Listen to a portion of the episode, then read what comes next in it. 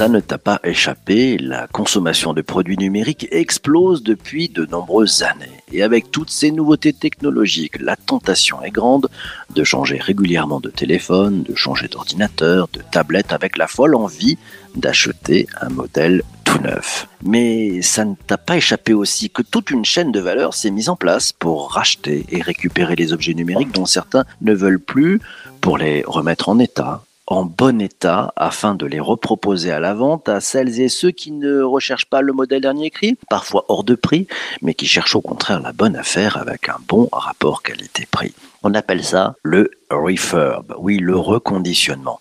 Et c'est un business très rentable qui, selon certains, serait en plus plutôt vertueux en matière de bilan carbone. Pour mieux comprendre ce que ça change pour de vrai de reconditionner nos devices, l'invité du podcast est aujourd'hui Mohamed Sefan, le CEO et le fondateur des artisans du mobile devenus All-in. Bonjour Mohamed. Bonjour PPC. Mohamed, on va démarrer avec une première question pour toi. Est-ce que tu peux nous donner un petit peu un aperçu de ce qu'est ce marché du refurb, du reconditionnement des devices? Alors effectivement, c'est un marché qui a commencé, euh, en tous les cas, à bien exploser depuis 2015. Donc en fait, c'est tout le fait de ne plus acheter un téléphone neuf, mais d'acheter soit un téléphone d'occasion qui terminé, euh, qui a appartenu à un ancien propriétaire, soit un smartphone reconditionné qui a été euh, remis à neuf par une entreprise spécialisée. Et aujourd'hui, c'est un marché qui fonctionne plutôt très très bien, euh, puisque pour la petite histoire, on a une personne sur trois qui aujourd'hui achète un smartphone reconditionné sur le marché, soit auprès de boutiques directement, soit auprès de marketplace ou de, ou de magasins spécialisés. En termes d'enjeux, c'est-à-dire que ben voilà, ça, se passe comment dans la chaîne de valeur? Il faut penser à quoi? Parce que bon, il faut récupérer les smartphones, euh, les reconditionner. Ça veut dire quoi reconditionner un smartphone? C'est quoi les enjeux derrière ça? Aujourd'hui, pour récupérer les smartphones, la plupart des smartphones sont récupérés auprès de particuliers. Vous devez tous le voir quand vous allez chez votre opérateur, par exemple, il vous propose de racheter votre ancien téléphone. Euh, ce téléphone-là, il repart, c'est des reconditionneurs, c'est soit c'est directement à des particuliers, euh, soit des entreprises qui revendent leur flotte. Euh, la chaîne, donc là, tout commence par là, c'est-à-dire qu'on va récupérer un, smartphone qui a déjà une vie. On va commencer à, l'auditer. Donc l'auditer, ça veut dire effectivement faire un état général du smartphone. quels sont les éléments qui sont cassés? Est-ce que la batterie est fonctionnelle? Est-ce que l'appareil photo est fonctionnel? Donc il y a toute une batterie test pour vérifier que toutes les capacités et, tous les composants du smartphone fonctionnent. On va vérifier si euh, c'est un smartphone euh, qui n'a pas été volé, par exemple, euh, via, nos bases de données. Et puis, à, la suite de ça, on va pouvoir remplacer les pièces défectueuses, le désinfecter, le remettre à zéro, le remettre dans une boîte et le remettre avec des accessoires pour ensuite le revendre encore une fois, c'est complètement vertueux, c'est ce que tu disais, soit en boutique chez les opérateurs, par exemple, ou soit sur des marketplaces, ou soit des entreprises, parce que les entreprises achètent de plus en plus de, de smartphones reconditionnés. Je pense qu'on pourra en parler juste après, mais par exemple, on a la loi AGEC, euh, par exemple, pour les collectivités, euh, qui, qui le, texte dit qu'une collectivité doit consommer 20% de, de, terminaux, enfin de matériel tout du moins reconditionné. Et là, ce n'est pas que du smartphone, c'est aussi du PC, par exemple. S'ils ne respectent pas cet engagement-là, c'est quoi? Ce sont des taxes supplémentaires C'est ça, exactement. Ça marche comment?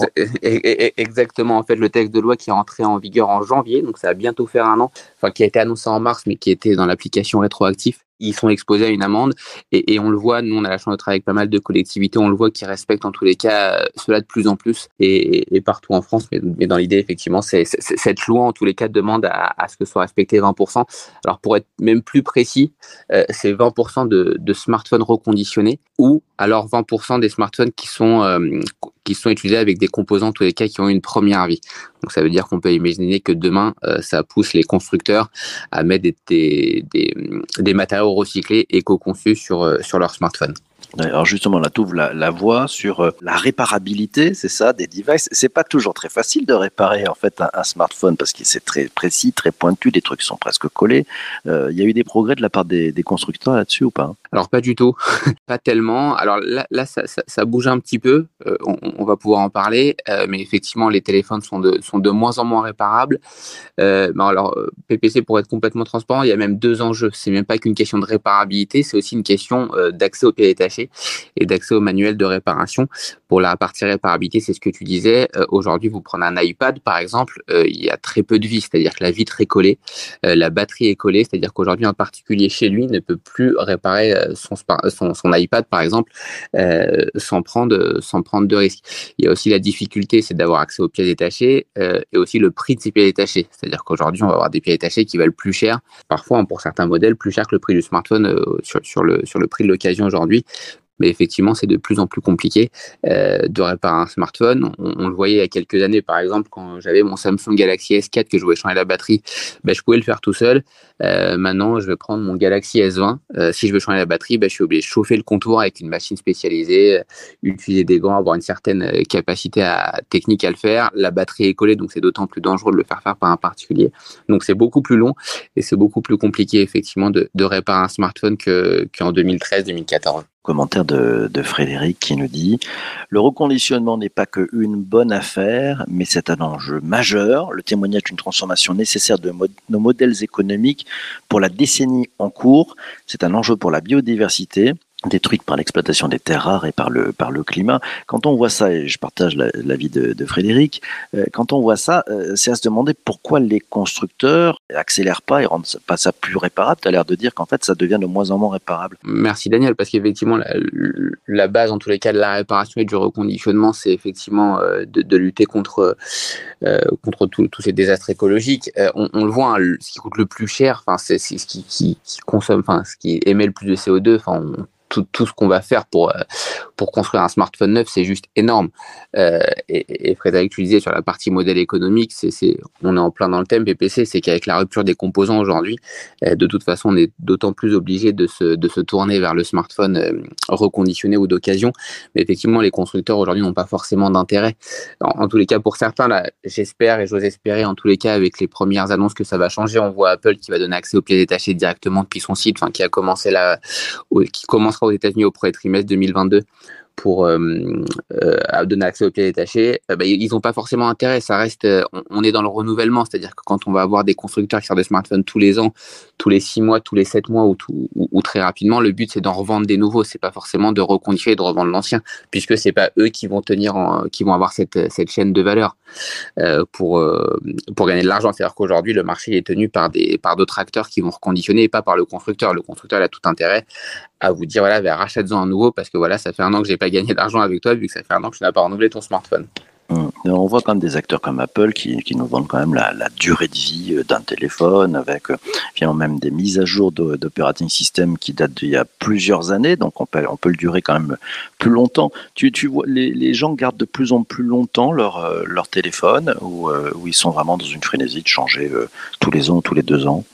Non, ça, pour le coup, ça n'a pas beaucoup changé. On reste quand même sur, on reste quand même que soit en entreprise euh, ou, en particulier à titre personnel, par exemple, on, va quand même rester sur des sur des cycles qui sont plutôt de deux ans pour changer euh, pour changer son smartphone. On va, ça reste quand même assez rare. Il y en a quand même pas mal, mais ça reste assez rare euh, le fait de changer son smartphone tous les ans. Et on le voit encore aujourd'hui quand un opérateur même si aujourd'hui les smartphones sont moins corrélés au forfait, on le voit très bien, les forfaits sont souvent de 24 mois, par exemple avec des engagements tous les cas de 24 mois, même si effectivement il y a de moins en moins d'engagements sur les smartphones, on voit que ce qui est mis en avant par les, par les opérateurs, c'est souvent les engagements 24 mois, que ce soit pour l'entreprise ou pour euh, les collectivités ou pour, ou pour les, particuliers. Il y a pas, tu n'as pas de grosse rupture technologique, on parlait d'Apple, entre le 12 Pro Max et le 13 Pro Max, tu n'as pas une rupture technologique qui est énorme.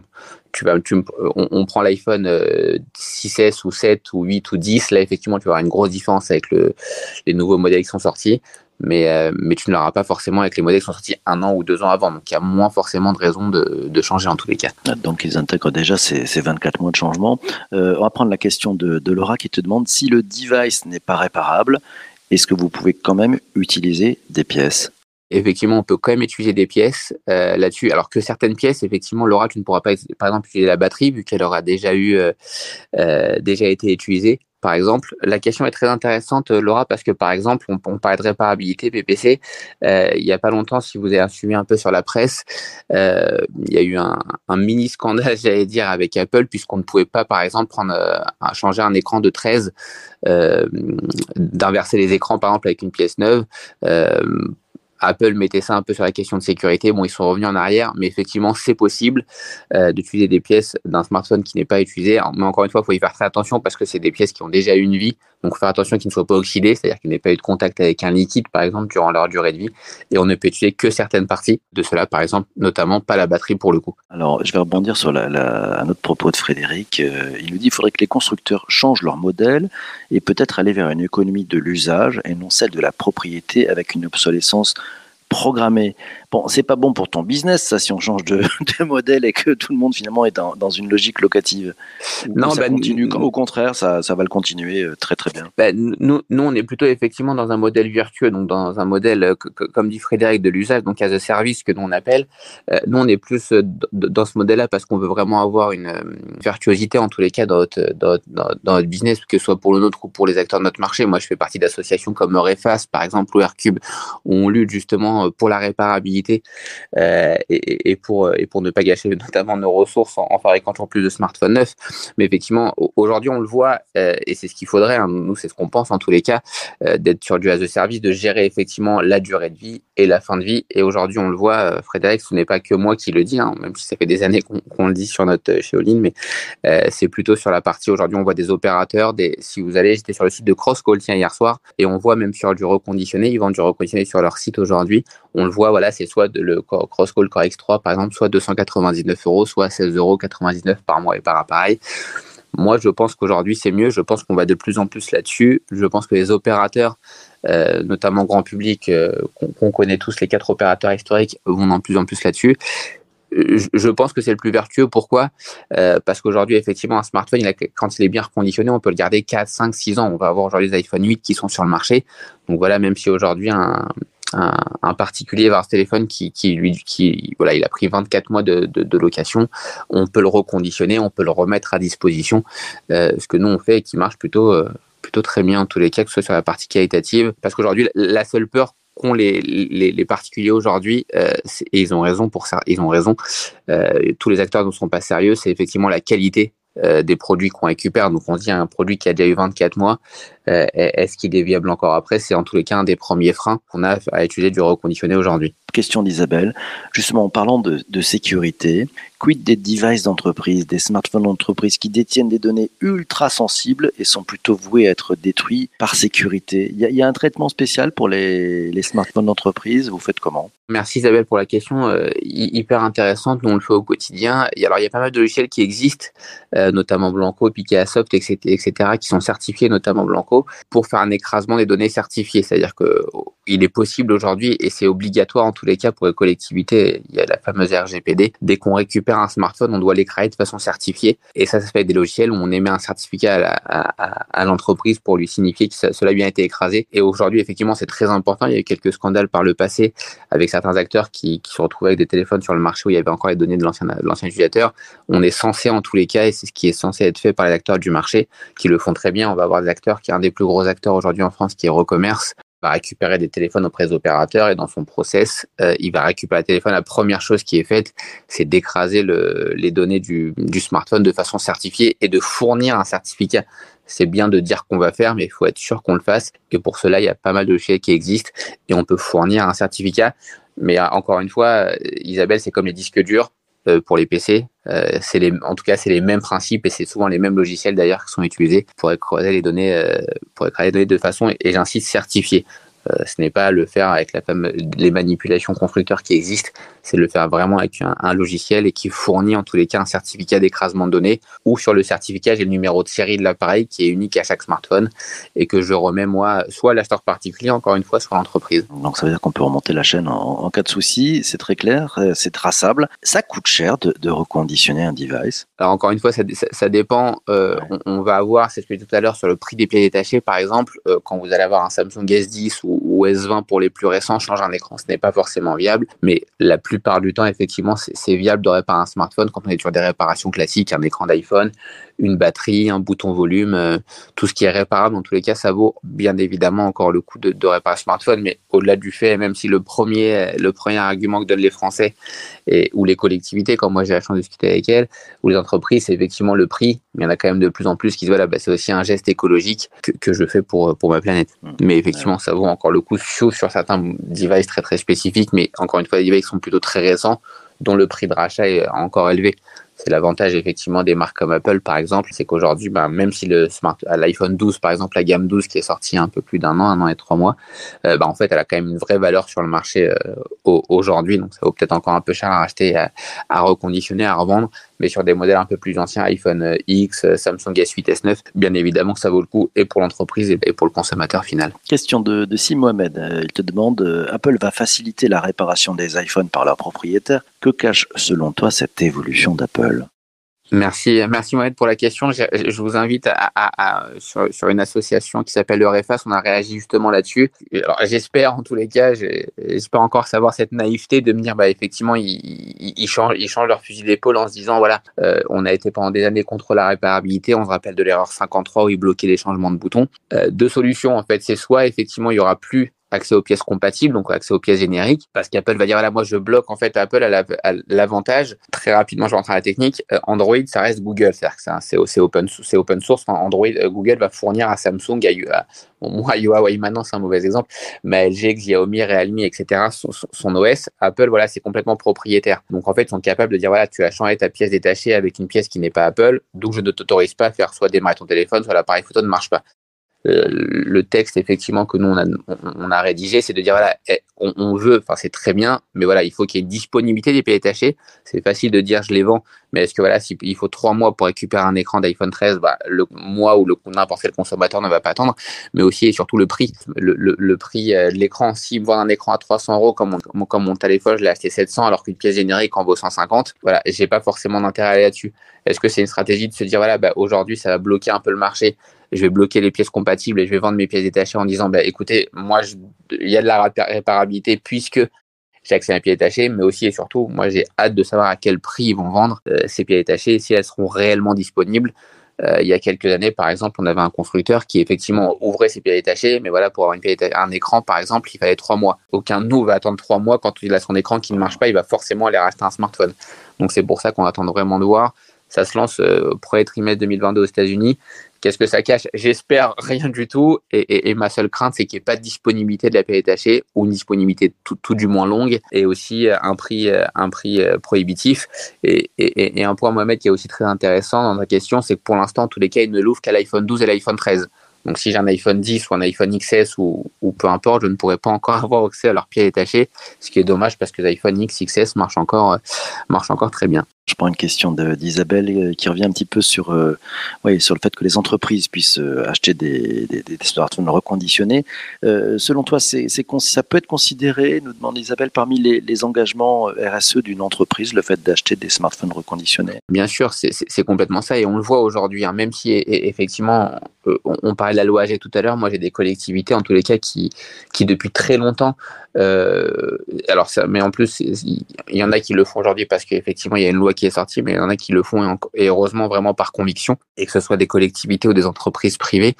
Euh, là-dessus, bien sûr que ça, en tout cas, ils communiquent là-dessus puisque nous on leur fournit effectivement, que ce soit moi ou d'autres acteurs, hein, euh, un, un, bilan carbone de tout ce que de tout ce que leur stratégie en tous les cas de prendre du smartphone reconditionné ou encore une fois, je parle du smartphone, mais il existe aussi beaucoup de PC reconditionnés, de plus en plus depuis depuis le Covid et les ruptures de stock qu'il y a. Bien évidemment, aujourd'hui, c'est des stratégies et pour pas mal de boîtes du CAC 40 notamment, euh, de, de partir sur smartphone reconditionné pour améliorer leur, leur bilan RSE bien évidemment. Parce qu'encore une fois, apporter un, enfin, quand on voit en fait tout ce que tout ce que tout ce que parcourt un smartphone entre la partie fabrication qui est juste dingue sur tout ce que ça consomme, mais aussi sur toute la partie transport pour amener un smartphone en France. Voilà, aujourd'hui, euh, acheter un smartphone reconditionné, bah, sur, des acteurs, encore une fois, locaux et pas des acteurs étrangers, euh, c'est complètement vertueux et ça, ça intéresse les, les, entreprises sur leur bilan RSE. Et d'ailleurs, il y a pas mal d'entreprises aujourd'hui qui demandent, puisqu'en fait, il y a deux gros, deux gros sources d'approvisionnement. Je vous parlais tout à l'heure de Recommerce, par exemple, qui est un acteur qui va acheter tous ces smart, la plupart de ces smartphones, en tous les cas en France, par exemple, pour les opérateurs.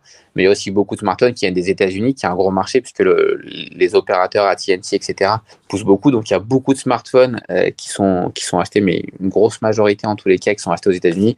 Voilà, il y donc c'est bien de dire qu'il y a de l'écologie, mais effectivement, quand un smartphone a fait New York ou Miami. Miami est une grosse partie. Il y a pas mal d'unes de reconditionnement là-bas, jusqu'en France. il, y a, il, moins, il y a aussi l'appareil de transport euh, qui, est moins écologique. Mais effectivement, les, entreprises ou les collectivités, ça rentre dans leur bilan RSE et aussi et surtout, ils nous demandent voilà, de la provenance. Il ne suffit pas que vendre du reconditionné, mais il faut aussi justifier, le prouver et de dire voilà, d'où vient ce smartphone reconditionné, de prouver qu'il il respecte cette, euh, ce cercle vertueux, cette économie circulaire sur toute la, chaîne de valeur. Tiens, alors dernière question, euh, c'est une question qui ouvre vraiment vers des perspectives, c'est la question de Lucie. Elle nous demande comment vois-tu l'évolution de ce marché dans 5 ans? Tu as 60 secondes. Merci, euh, merci Lucie. Effectivement, bonne question. Alors, je l'espère en tous les cas euh, euh, que, ça continuera à évoluer là-dessus. Aujourd'hui, on est sur 30% des, des, des, gens qui ont ces smartphones reconditionnés. J'espère plus. Et encore une fois, moi, je pense que ça va être vraiment une, une part, sur la partie qualité qu'il va falloir miser et traçabilité.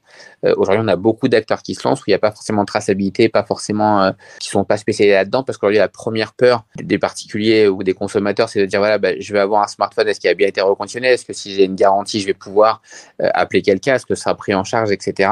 Dans cinq ans, si le marché continue comme il est, avec les acteurs qu'on a, je pense qu'il continuera à bien fonctionner. La seule crainte que j'ai, c'est si on n'arrive pas à enlever ce frein, puisqu'il y aura beaucoup d'acteurs qui seront lancés, qui ne seront pas forcément issus de ce milieu et qui ne seront pas complètement transparents et qui ne feront pas ça vraiment avec des convictions, en tous les cas écologiques, mais que économiques. J'ai peur effectivement qu'il y ait trop de Français qui soient déçus des smartphones reconditionnés qu'ils ont achetés, parce qu'il y en a encore beaucoup, puisque le reconditionneur qu'ils ont choisi était certes moins cher que les autres, mais parce que c'est normal, parce qu'ils ne respectaient pas forcément euh, tout le process de qualité de traçabilité comme on le fait les acteurs français aujourd'hui euh, sur le marché. Donc on est bien sur le rapport qualité-prix. Mohamed, mille merci d'être passé ce matin dans ce podcast. Merci aussi à, vous toutes et vous tous qui, qui avez posé vos questions. C'est comme ça que ça se passe chaque matin. Toi qui as écouté cet épisode du podcast sur une plateforme de balado-diffusion, de, de, oui, de, oui, une plateforme classique d'audio à la demande, merci d'être arrivé jusqu'ici. Ça fait du bien au taux de complétion. Voilà, alors tu peux aller, si tu souhaites encourager ce podcast, mettre quelques étoiles sur Apple Podcast, euh, un commentaire sympathique, ça fait toujours du bien. Demain matin, on se retrouvera potrons minés à 7h30. Oh, savoir poser les bonnes questions, ça change quoi? Oui, tu sais, dans la vie, il y a ceux qui parlent et il y a ceux qui savent poser les bonnes questions et qui savent écouter. Ben, pour bien comprendre comment ça L'invité du podcast sera Lucie Léger. Tu sais, notre coach professionnel d'équipe. Elle va venir nous livrer ses secrets pour poser les bonnes questions. Mille merci à toi d'être arrivé jusqu'ici. On se retrouve demain matin et surtout, surtout, ne lâchez rien. À ciao, ciao, ciao.